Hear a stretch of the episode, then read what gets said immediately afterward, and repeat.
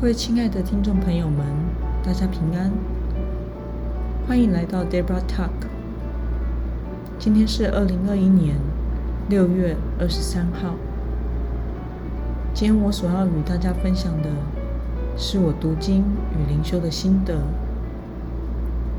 题目是“亲自与我们同工的神”。我所使用的材料是每日活水。今天的经文在耶利米书二十章一到六节。现在让我将经文读给大家听。因麦的儿子巴斯户尔祭司做耶和华殿的总管，听见耶利米预言这些事，就打耶利米先知，用耶和华殿里。上便雅悯门内的枷锁，把他锁在那里。次日，巴斯户尔开家释放耶利米。于是耶利米对他说：“耶和华不叫你的名为巴斯户尔，而叫你马戈尔米萨毕。因耶和华如此说：看哪，我要使你。”和你的众朋友惊吓，你们要亲眼看见他们倒在仇敌的刀下。我必将犹大人全都交在巴比伦王的手中，他要把他们掳到巴比伦去，用刀杀他们。我要将这城中一切的货财和劳碌得来的，并一切的珍宝。以及犹大君王所有的宝物，都交在仇敌手中。仇敌要抢夺他们，抓住他们，把他们带到巴比伦去。你，巴斯户尔和所有住在你家里的人，都必被掳。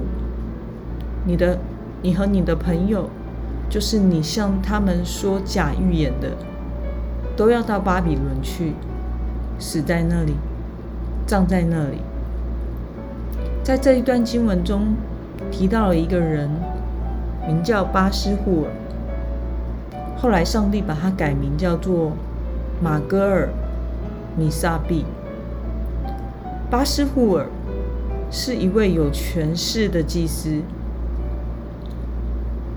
他的地位和名声仅次于大祭司。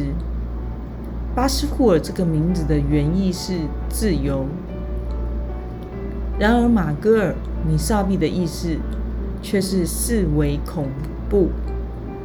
神的意思是要让他因为自己的不幸而陷入亲眼目睹神实现审判的惊恐之中。我们来观察今天的经文内容：圣殿的总管祭司巴斯库尔。他如何的逼迫耶利米？我们从第二节可以看到，上帝要耶利米用打破持平的行动来作为犹大国将受审判的比喻。没想到圣殿总管巴斯户尔听见这信息，就殴打耶利米，并把他监禁在圣殿北边的便雅悯门，把他锁在那里。那么，神如何审判逼迫耶利米的巴斯户尔呢？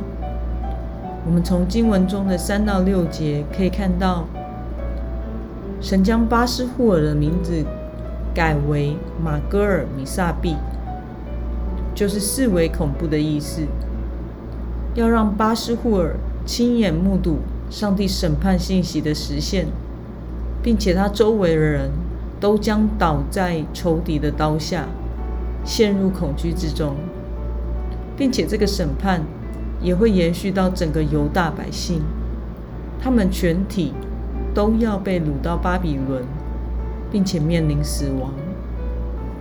这段经文看到神亲自为耶利米平反，堵住不幸之人的嘴和逼迫。我个人的感受是，上帝要我们与他同工。同时，他也是亲自与我们同工的神。